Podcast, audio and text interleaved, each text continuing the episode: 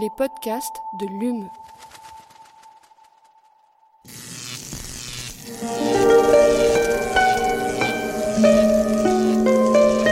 Allume la science. C'est une des nombreuses manières d'essayer de comprendre l'homme. Eh bien, imagine que toute forme de vie sur Terre meurt instantanément et que chaque molécule de ton corps explose à la vitesse de la lumière. Une sorte de, de relativisme absolu. Inversion complète de la charge des protons. La Terre va entendre ces mots. Allume la science. Bonjour et bienvenue à tous et toutes dans Allume la science, l'émission qui vous branche chaque semaine sur l'actualité des laboratoires de l'Université de Montpellier et de ses partenaires. Et cette semaine, je vous propose de commencer par un petit message de Santé publique France. Pour bien grandir, Mange au moins 5 fruits et légumes par jour. Vitamines, minéraux, fibres, protéines, vous le savez, quoi de mieux qu'un fruit pour avoir la pêche Quoi de mieux qu'un légume pour retrouver la frite Allez, on vous a vu, ne rougissez pas comme une tomate et arrêtez de vous raconter des salades. On le sait que, beaucoup que pour beaucoup d'entre vous, les fruits, légumes et autres végétaux sont une véritable prise de chou. Trop cher alors que vous êtes fauché comme les blés, trop sec alors que vous avez la fibre grasse, trop long à préparer alors que vous êtes pressé comme un citron. Et pourtant, imaginez une seconde que les légumes ne nous rendent plus service, imaginez que les végétaux ne nous nourrissent plus. Pépin planétaire, l'humanité entière à court de jus, foutu jusqu'au trognon. Ça vous fait rire et pourtant, ce n'est pas une blague. des études récentes démontrent que l'élévation des teneurs en CO2 atmosphérique, si elle stimule la photosynthèse, dégrade par contre la qualité nutritionnelle des plantes. Alors les carottes sont-elles cuites? C'est la question que nous allons poser à notre invité aujourd'hui. Il est chercheur au laboratoire de biochimie, et physiologie moléculaire des plantes, le BPMP, et il a publié avec son équipe dans la revue Trends in Plant Science. Alain Gaujon, bonjour. Et bienvenue dans Allume la science. Merci. Aussi forte qu'un épinard, aussi douce qu'une patate, aussi époustouflante qu'une grenade. Et avec ça, toujours la banane. Avec moi pour mener cette interview, Aline Perriot. Bonjour. En seconde partie d'é- en seconde partie d'émission, pardon, j'en perds mes moyens. Nous vous emmenons au pôle chimie Ballard Recherche et c'est Pascal Verdier qui vous ouvre les portes du plateau Peptide. Allume la science, vous avez le programme, c'est parti. Chargement de l'engin terminé. Nous sommes à 0 moins 60 secondes. 59, 58, 57, 56, 57. Alors, Alain Gaujon, pour commencer, donc on l'a dit, l'élévation des teneurs en CO2, en CO2 atmosphérique, donc euh, en gros le- l'effet de serre, stimule la photosynthèse et la croissance des plantes. Alors ça, c'est la première partie de, de- des- des observations. Mais alors pourquoi, comment ça, comment ça fonctionne une plante en gros? Euh, ok, alors bon, déjà une toute petite précision. Euh, le laboratoire BPMP a changé de nom. Donc si jamais vos auditeurs veulent le trouver, maintenant il s'appelle l'Institut des sciences des plantes de Montpellier. Voilà. Super, mes Euh, informations étaient fanées. Je, je vais, la, je vais la filer jusqu'au est bout. belle. Mais c'est très, c'est très, c'est très récent. hein, donc, euh, euh, alors, pourquoi en fait l'augmentation de la teneur atmosphérique en CO2 stimule finalement la, la production de biomasse par les plantes, le rendement, etc. C'est alors une caractéristique de la photosynthèse qui est le mécanisme qui permet aux plantes de prélever euh, le CO2 de l'air pour faire des sucres, grosso modo. Et en, en fonction des types de photosynthèse, il y en a plusieurs, mais euh, là on parle du type photosynthèse C3, on ne va pas rentrer dans les détails, mais sachez que c'est la grande, grande majorité des espèces végétales. La concentration actuelle en CO2 de l'atmosphère est limitante. Le CO2 n'est pas assez concentré pour permettre une photosynthèse optimale. Et donc, naturellement, lorsqu'on augmente la concentration en CO2 euh, dans l'atmosphère des plantes, chez ces plantes-là, on stimule la photosynthèse. Plus il y a de CO2 dans l'atmosphère, plus elle en pompe à, partir de l'atmosphère. Voilà, ça c'est une caractéristique fondamentale de ce type de photosynthèse-là, encore une fois, chez la grande majorité des, des plantes. Mais alors, du coup, comment est-ce que vous, vous avez fait pour étudier les conséquences de l'augmentation du CO2 atmosphérique sur les plantes? Comment vous l'avez observé, ce phénomène dont on parle?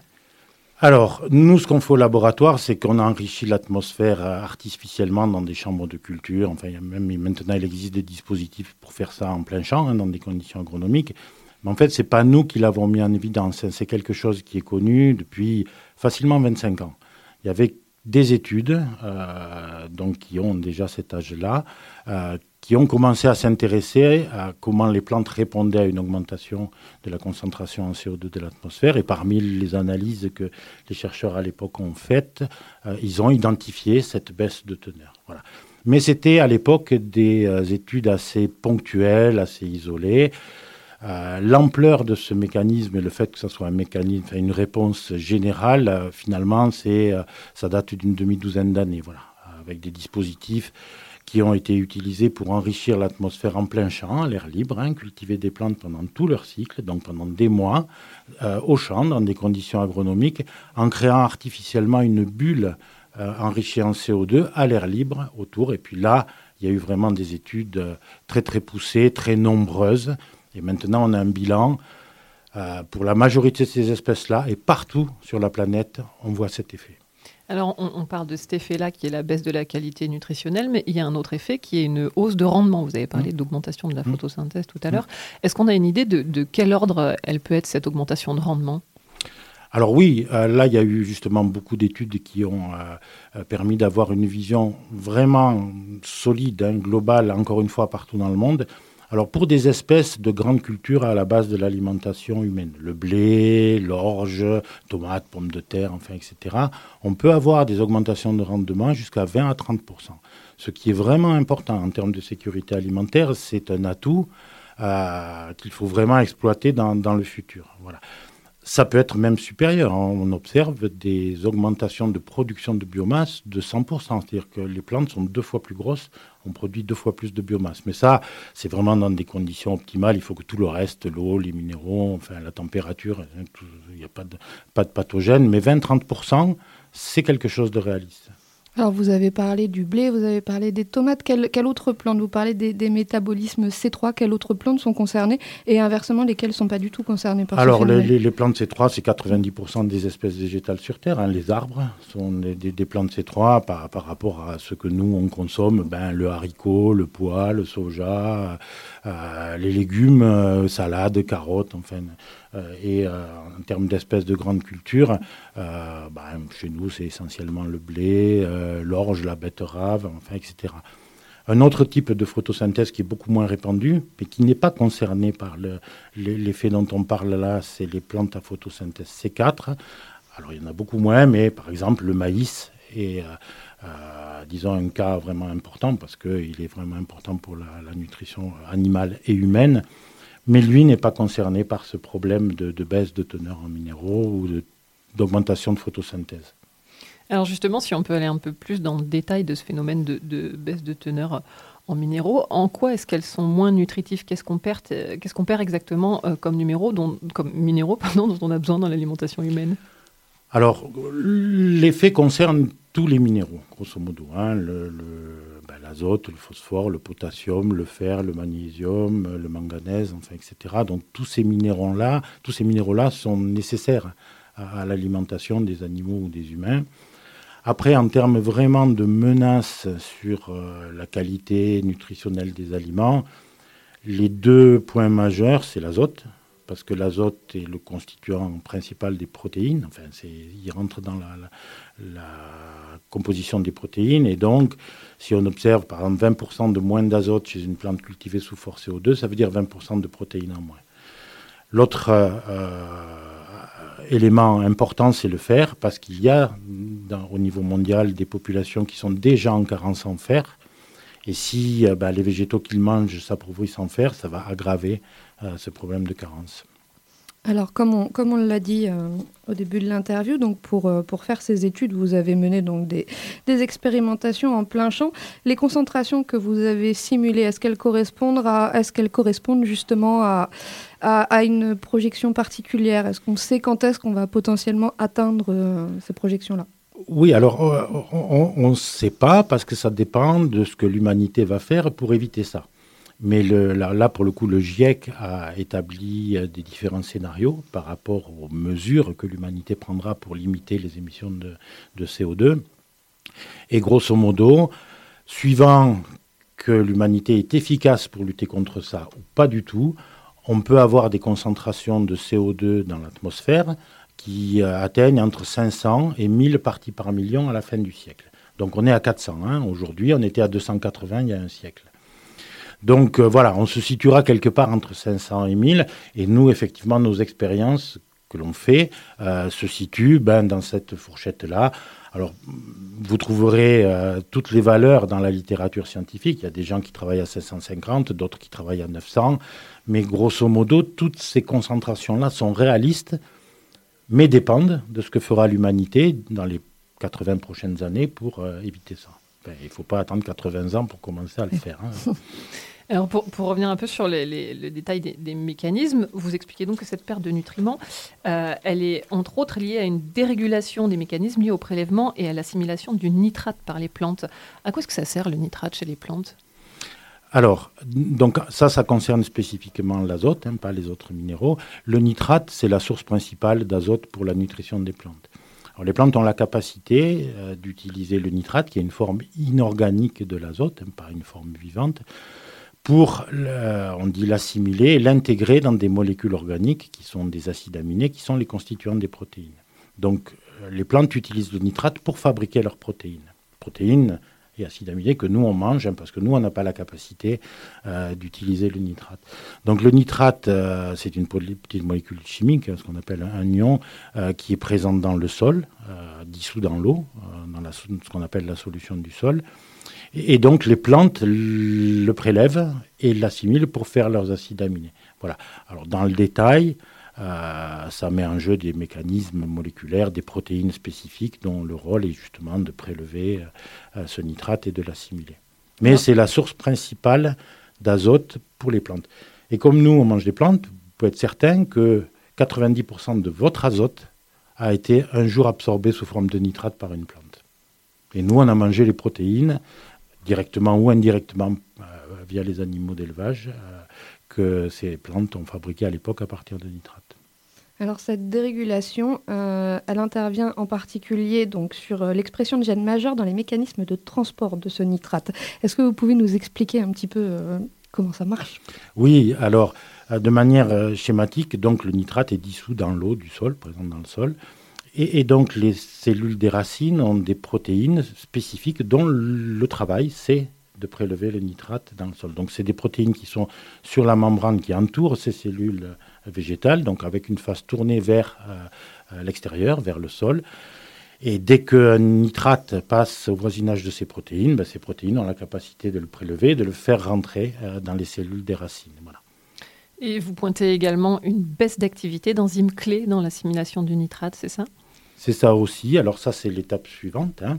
C'est-à-dire qu'une fois que les cellules des racines, par ces protéines de, transport, ont prélevé le nitrate à partir de la solution du sol, il y a d'autres protéines qu'on appelle des enzymes, qui elles font des transformations chimiques, qui vont, on dit, assimiler, c'est-à-dire récupérer l'azote de ce nitrate, parce qu'il y a de l'oxygène dans le nitrate aussi, donc récupérer l'azote pour l'intégrer dans des acides aminés, et donc fabriquer des acides aminés qui, à leur tour, serviront à fabriquer des protéines. Donc il y a une étape d'absorption, prélève le nitrate qui est présent dans le sol, et il y a une deuxième étape pour utiliser l'azote de ce nitrate pour faire des protéines. Alors avec une population mondiale qui pourrait dépasser les 10 milliards à la fin du siècle et un réchauffement climatique qui est presque irrémédiable maintenant, même irrémédiable, on comprend que les enjeux en termes de sécurité alimentaire mondiale ils vont être importants avec une augmentation des carences en protéines, vous l'avez dit. Alors, est-ce que est-ce qu'on a réussi à chiffrer cet impact-là? Et puis, euh, est-ce que finalement, il touche euh, plus certaines zones que d'autres? On s'en doute encore une fois.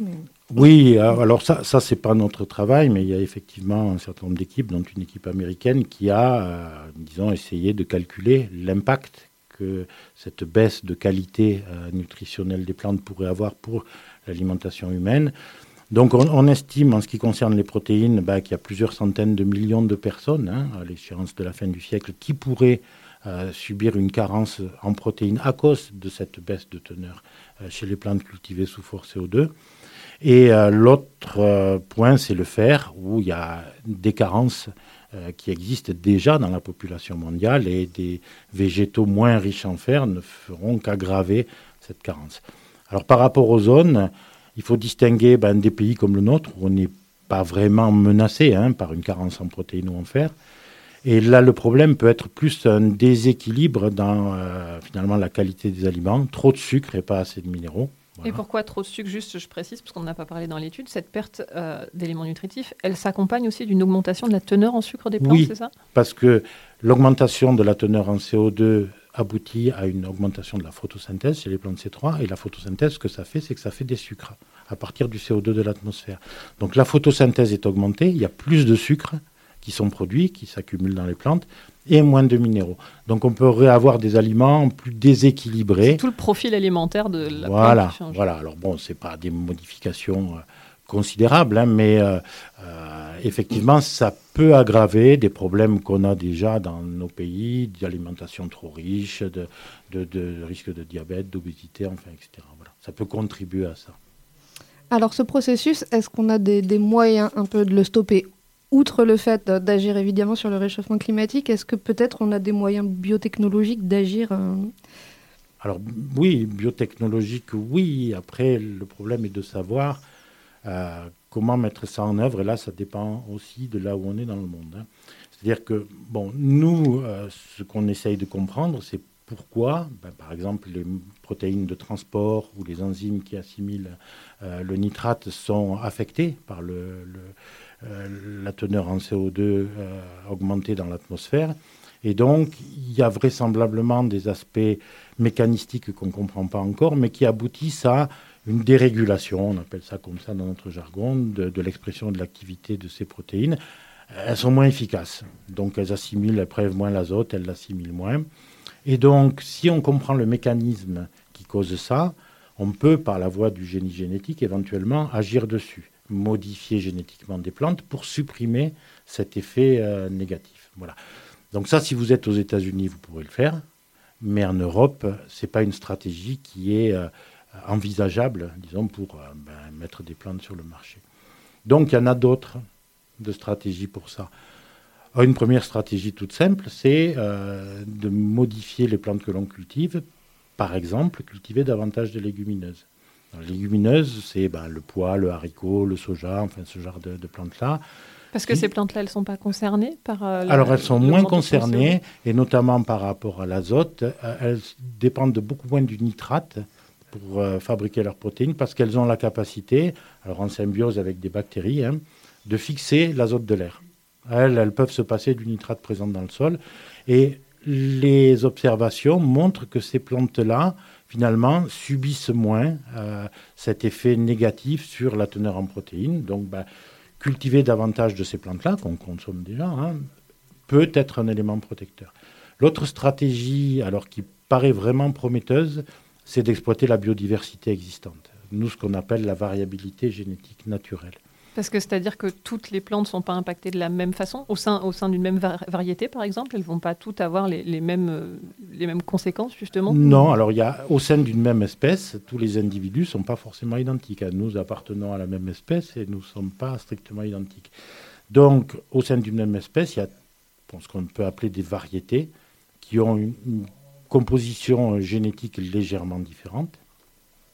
Et une des observations vraiment très intéressantes, c'est que quand on prend ce qu'on appelle des populations de, variétés, enfin, ça porte di- différents noms suivant les espèces, et qu'on les soumet à une culture euh, avec une atmosphère enrichie en fort CO2, on voit que les différentes variétés réagissent pas de la même manière. Et que même, il y a des variétés chez qui on n'observe plus cette baisse euh, de teneur en minéraux, en protéines.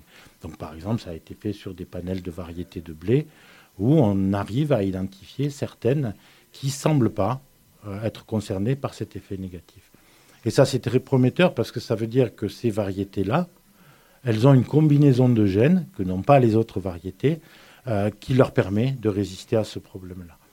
Et euh, l'idée, c'est d'identifier euh, ces gènes-là, que nous, dans notre jargon, on appelle des allèles favorables, c'est-à-dire qu'ils ont un effet favorable sur ce qu'on étudie, et euh, ben, de les intégrer dans les variétés cultivées, alors pas du tout par voie de manipulation génétique, simplement par croisement de plantes, ce que fait la sélection des plantes depuis des siècles, pour aboutir à des espèces, à des variétés au sein d'une espèce qui résistent mieux à ça, comme ça a été fait pour la résistance à la sécheresse, au froid, enfin, etc., depuis euh, des siècles hein, par l'humanité. Voilà. Alors, on a essentiellement parlé donc euh, des, des plantes euh, qui se prêtent à la consommation humaine. On a un tout petit peu parlé des, des- des arbres. I- Ils sont aussi donc ces trois. Euh, Oui. Est-ce qu'ils sont touchés par ça et comment Aussi. ils sont touchés? Aussi, ben pareil, hein, grosso modo, on, on observe la même chose chez les arbres euh, parce qu'ils ont, pour leur quasi-totalité, une photosynthèse de type C3. Alors c'est même euh, quelque chose d'intéressant parce que les arbres vivent longtemps. Et donc, une, une des questions que se posait la communauté scientifique par rapport à ces expériences de culture des plantes sous forte teneur en CO2, c'est que nous, on fait ça de manière artificielle, soit dans des chambres de culture, soit même au champ, etc. Mais on augmente artificiellement euh, la teneur en CO2 dans l'atmosphère. Et, euh, et on peut toujours se dire, est-ce que euh, ce que l'on fait mime vraiment ce qui se passera dans 30, 50 ans, etc. Et donc, des gens qui travaillent sur les arbres ont eu l'idée de dire, ben, on a déjà eu une augmentation de la concentration en CO2 de 50% depuis un siècle. Donc, si cet effet est vrai, on devrait déjà le voir.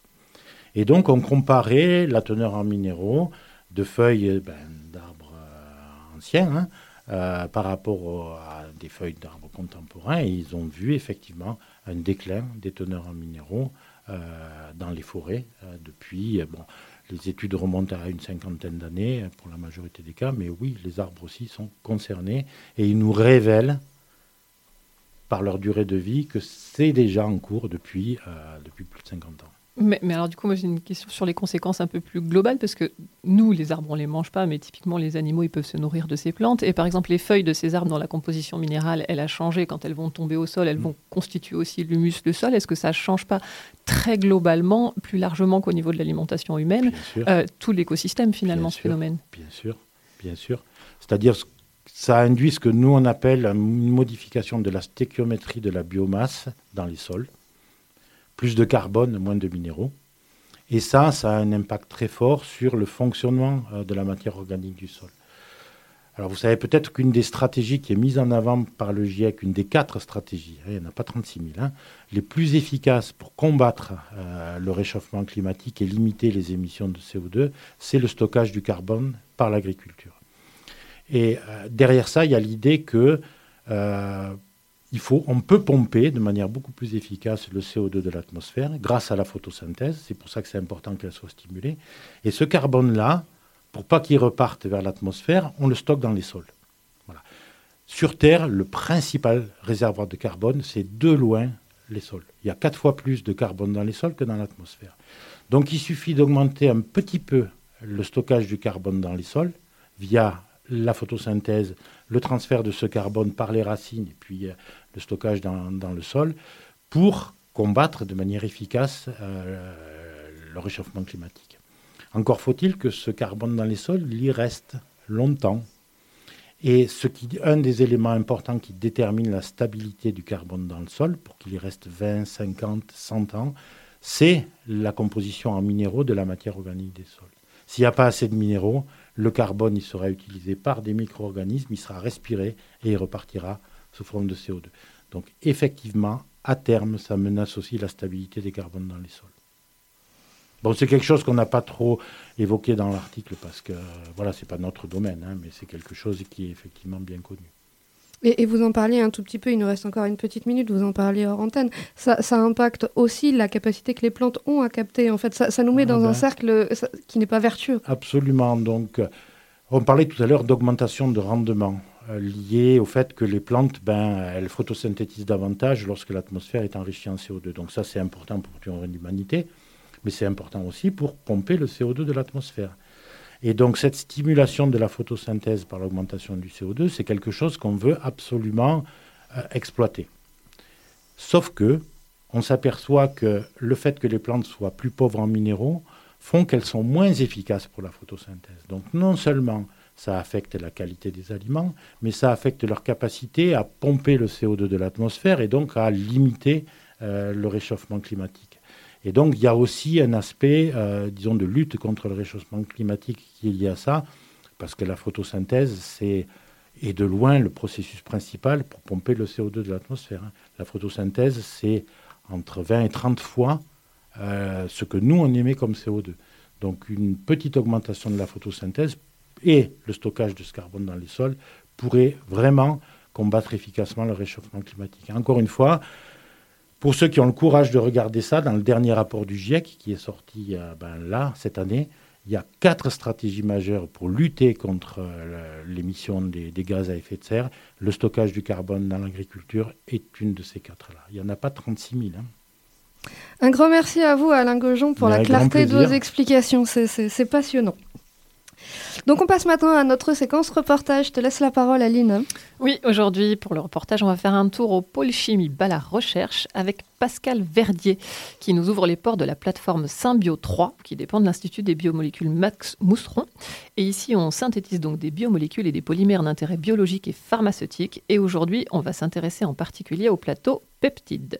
Donc euh, moi je m'appelle euh, Pascal Verdier, je suis ingénieur euh, de recherche en synthèse chimique et donc je m'occupe d'une plateforme qui s'appelle Symbio 3 qui est spécialisée dans la synthèse de biomolécules, de biopolymères pour la biologie. On va faire des petites protéines et des polymères pour la santé, toujours avec une visée pour la biologie.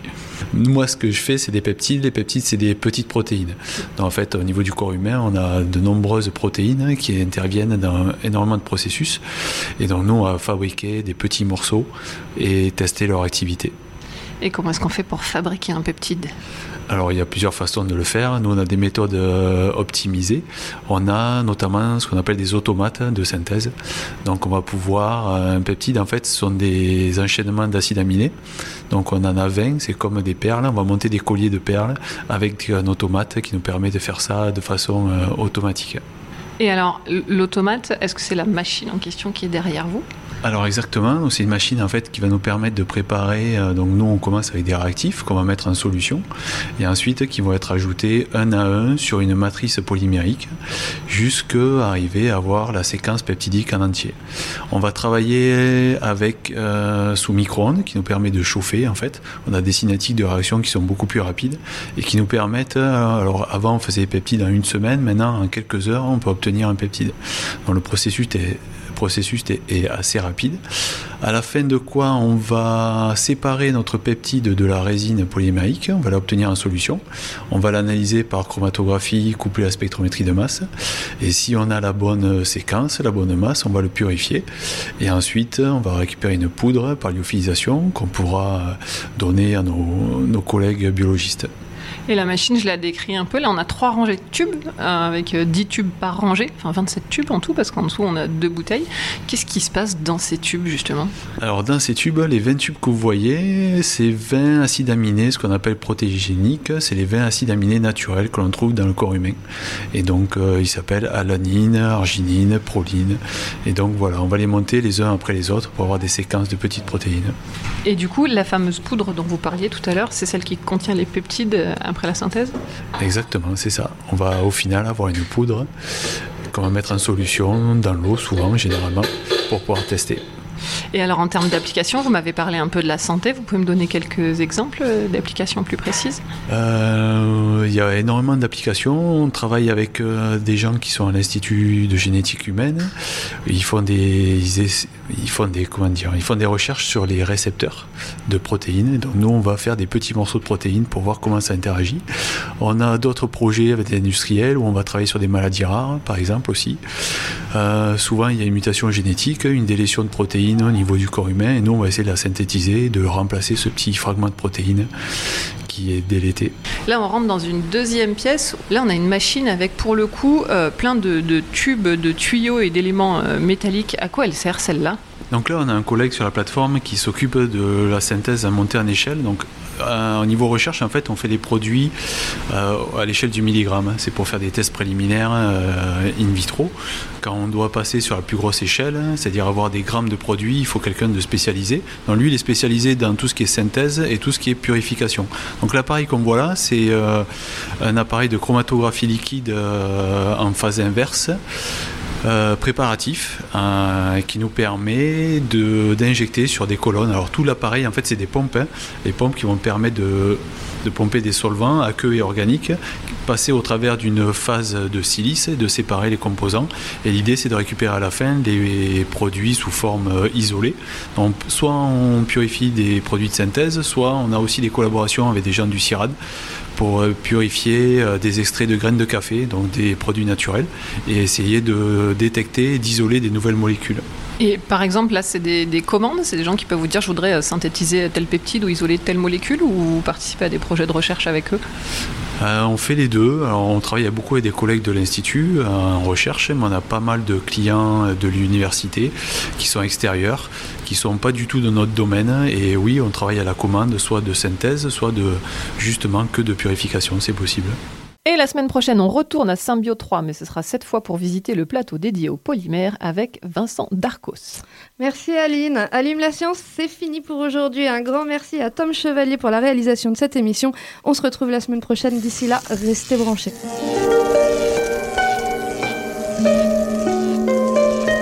Allume la science. La science. C'est une des nombreuses manières d'essayer de comprendre l'homme. Eh bien, imagine que toute forme de vie sur Terre meurt instantanément et que chaque molécule de ton corps explose à la vitesse de la lumière. Une sorte de, de relativisme absolu. Inversion complète de la charge des protons. La Terre va entendre ces mots. Allume la science.